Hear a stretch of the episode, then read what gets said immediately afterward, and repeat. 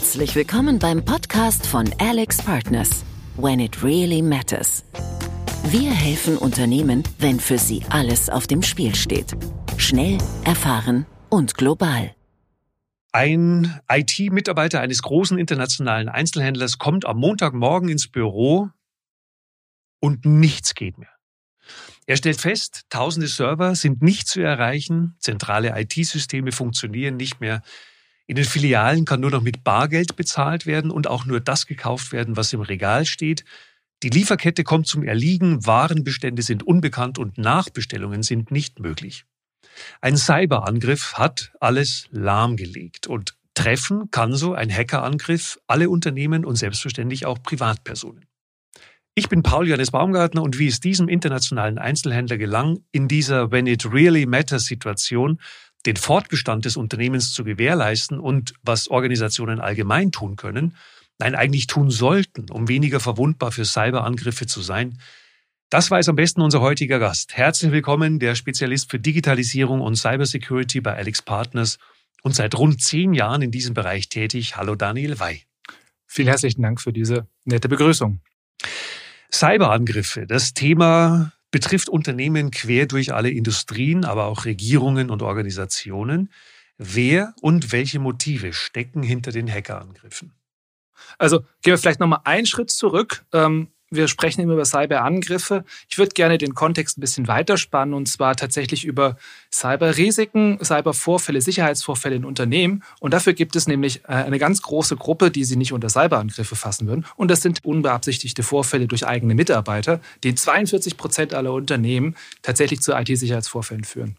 Cyberangriffe dann werden tatsächlich ausgeführt von Privatpersonen oder Hobbyhackern bei 40 Prozent der Unternehmen, die einer Bitkom-Studie 2021 zufolge befragt wurden. Organisierte Kriminalität steckt bei 29 Prozent der angegriffenen Unternehmen oder der befragten Unternehmen hinter Angriffen.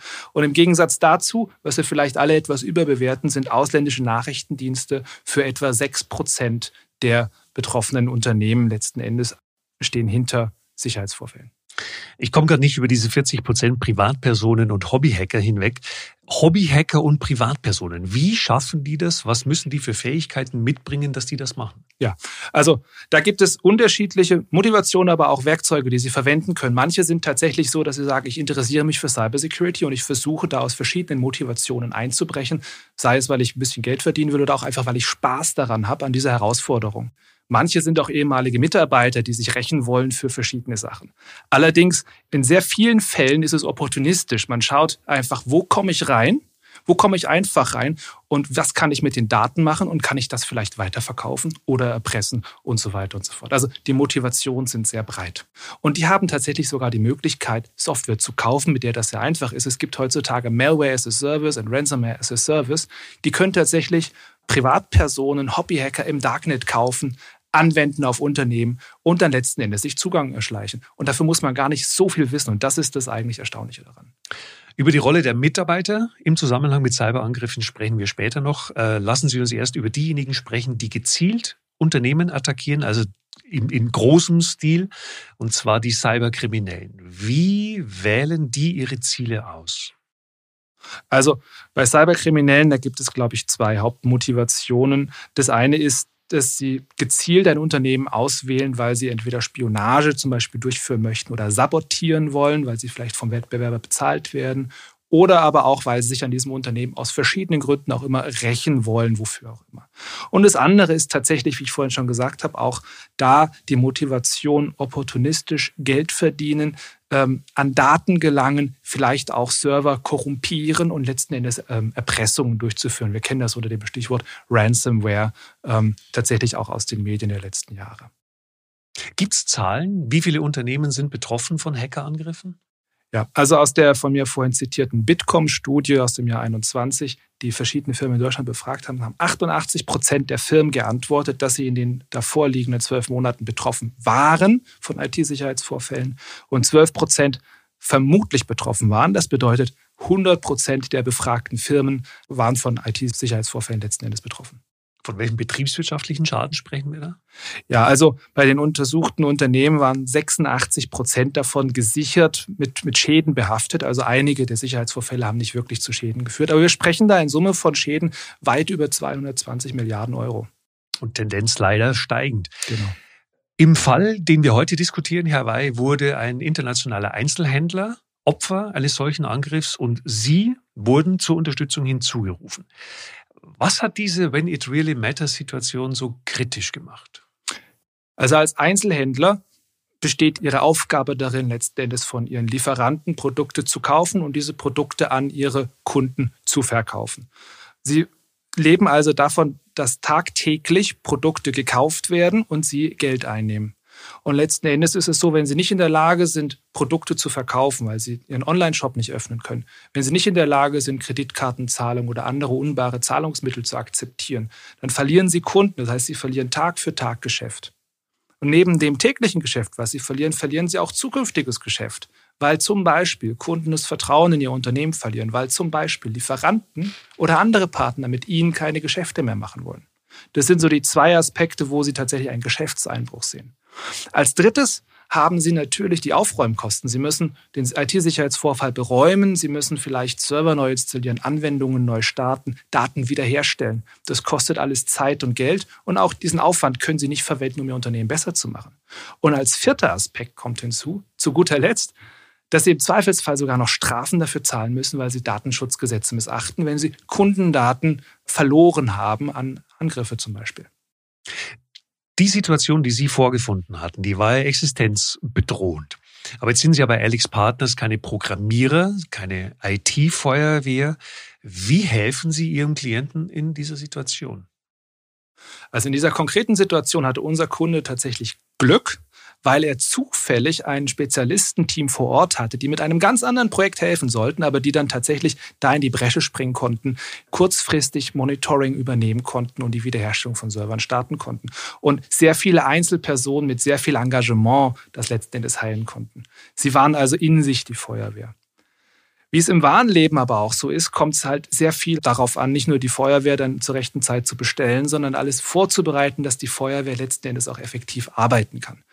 Wenn Sie ein Haus bauen und eine Baugenehmigung beantragen, müssen Sie nachweisen, dass die Feuerwehr vom nächstgelegenen Hydranten das Löschwasser zu Ihnen bringen kann. Sie müssen auch nachweisen, dass das Haus evakuiert werden kann. Und in diesem Sinne müssen Sie auch als Unternehmen, als IT-Vorstand, aber auch auf der Business-Seite dafür sorgen, dass das Unternehmen resilient aufgestellt ist, dass es solche Vorfälle verkraften kann, dass es solche Vorfälle sieht und bekämpfen kann.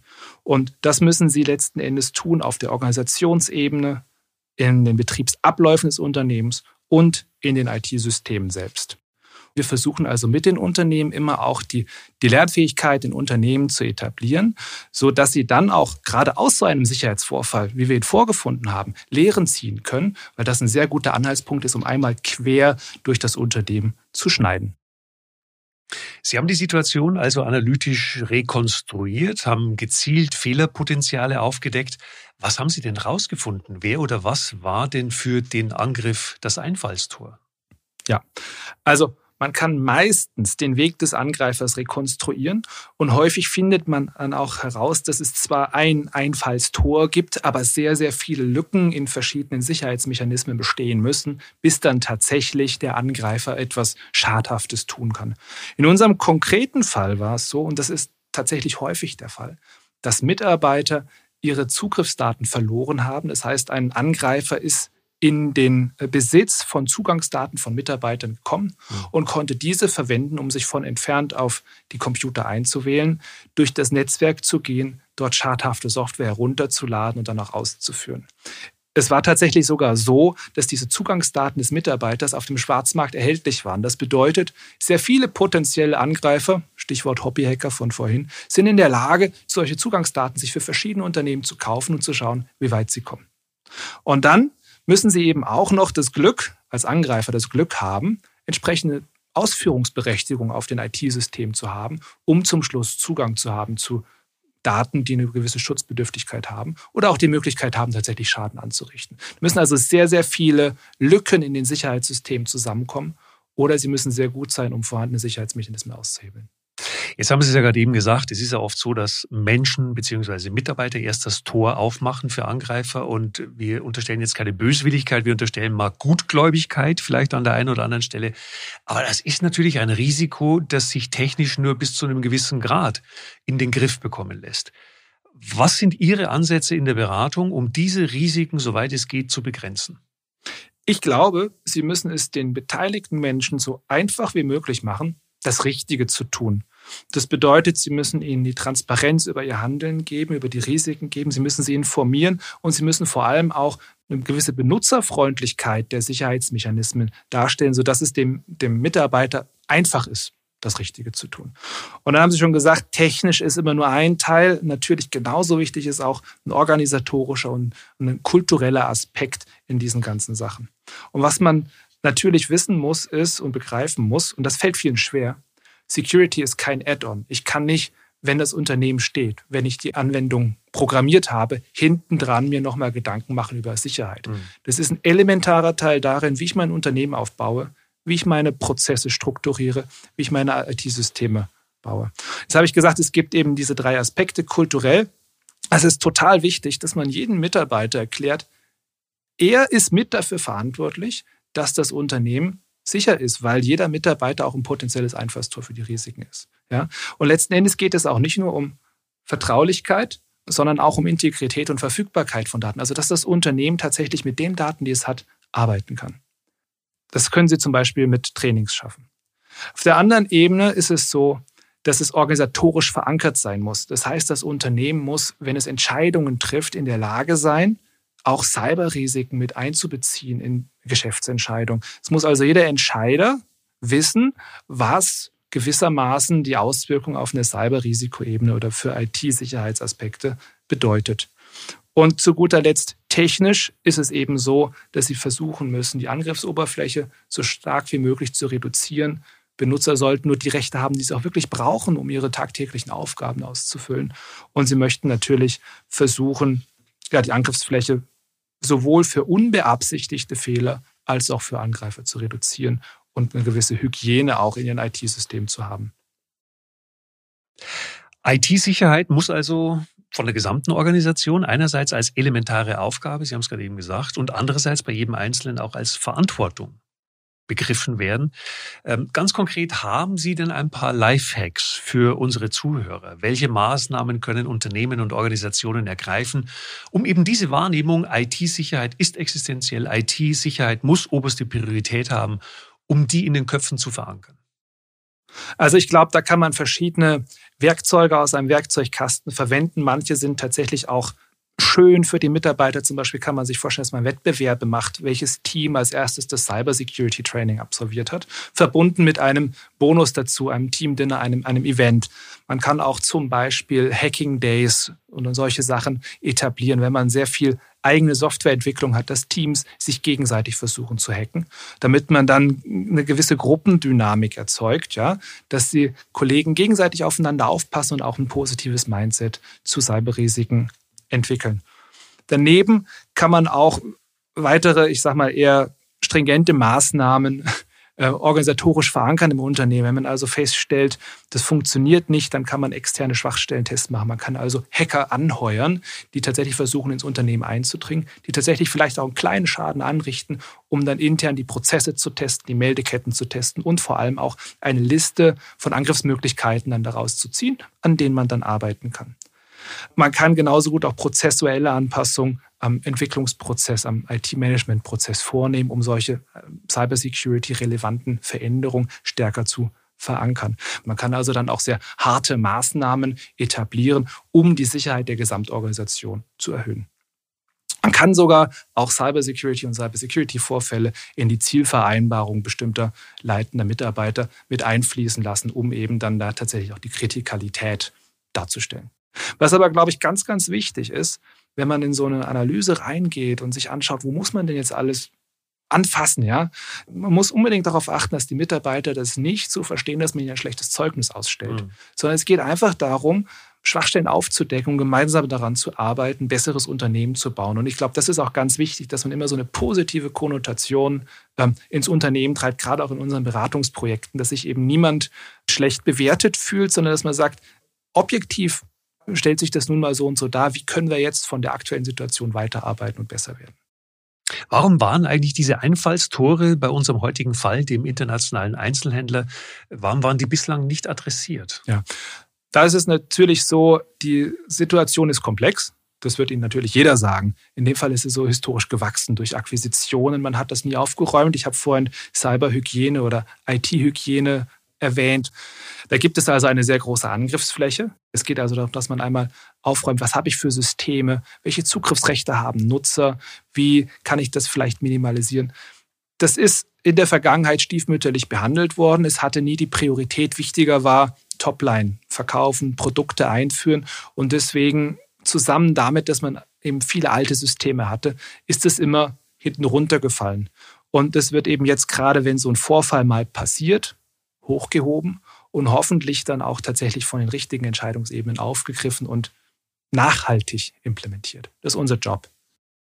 Aus Ihrer Beratertätigkeit bei Alex Partners, wann ist ein solches IT-Security-Projekt beendet, beziehungsweise welcher Zustand muss erreicht sein, dass Sie sagen, Mission accomplished, das Thema ist implementiert? Also Normalerweise verabredet man ja mit dem Kunden, wann der Projektauftrag zu Ende ist und so machen wir das auch. Was sind aber unsere inhaltlichen Motivationen, wo ich sage, das ist ein natürlicher Breakpoint, wo man sagen kann, das Projekt ist beendet und erfolgreich beendet. Und es ist einerseits wenn man sagt, der Kunde ist für die Zukunft besser aufgestellt als vorher. Ja, grundsätzlich mal. Und es ist natürlich auch dann, wenn ein Basissicherheitslevel erreicht ist, was dazu führt, dass der Kunde nicht regelmäßig mit kritischen Sicherheitsvorfällen konfrontiert wird, die ihn an den Rand des Überlebens bringen. Und im dritten ist es natürlich so, und das ist ganz, ganz wichtig aus meiner Sicht, dass die Kundenorganisation aus eigener Kraft in der Lage ist, Erfahrungen zu verarbeiten, kontinuierlich zu lernen und sich kontinuierlich auf die neuen Herausforderungen anzupassen. Und das ist für mich tatsächlich dann ein erfolgreiches Projekt, wenn wir das geschafft haben zu implementieren. Wir wissen alle, hundertprozentige Sicherheit wird es nicht geben, kann man nicht erreichen. Es ist immer ein, eine Balance zwischen mehr Investitionen in Sicherheitsmaßnahmen und Akzeptieren von bestimmten Restrisiken.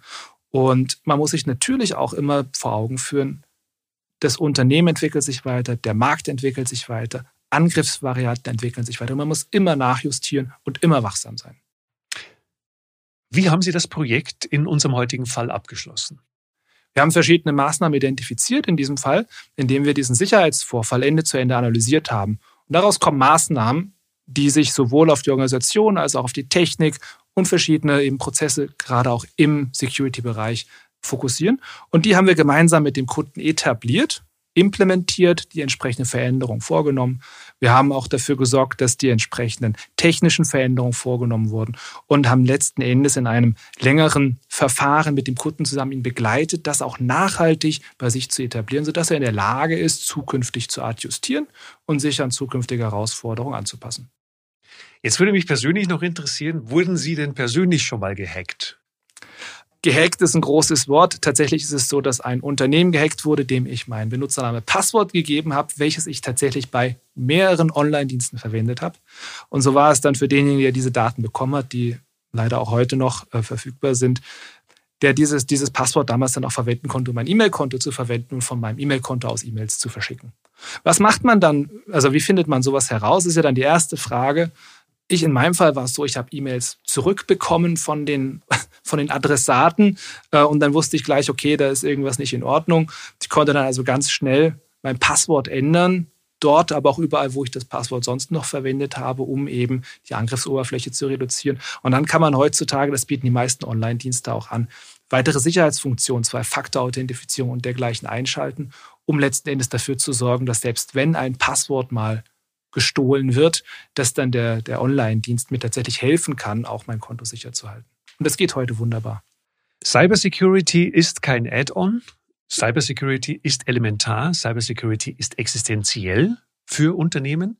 100% Sicherheit gibt es nicht, aber jedem Unternehmen ist gefragt und operativ das Richtige einfach tun.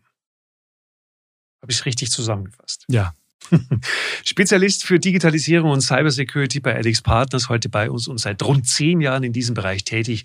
Vielen herzlichen Dank, Daniel Wey. Vielen herzlichen Dank, Herr Baumgartner. Das war der Alex Partners When It Really Matters Podcast. Vielen Dank fürs Zuhören. Wenn Sie noch mehr Podcast-Folgen von uns hören möchten, abonnieren Sie uns ganz einfach in Ihrer Podcast-App und erhalten so automatisch eine Nachricht, wenn eine neue Folge verfügbar ist.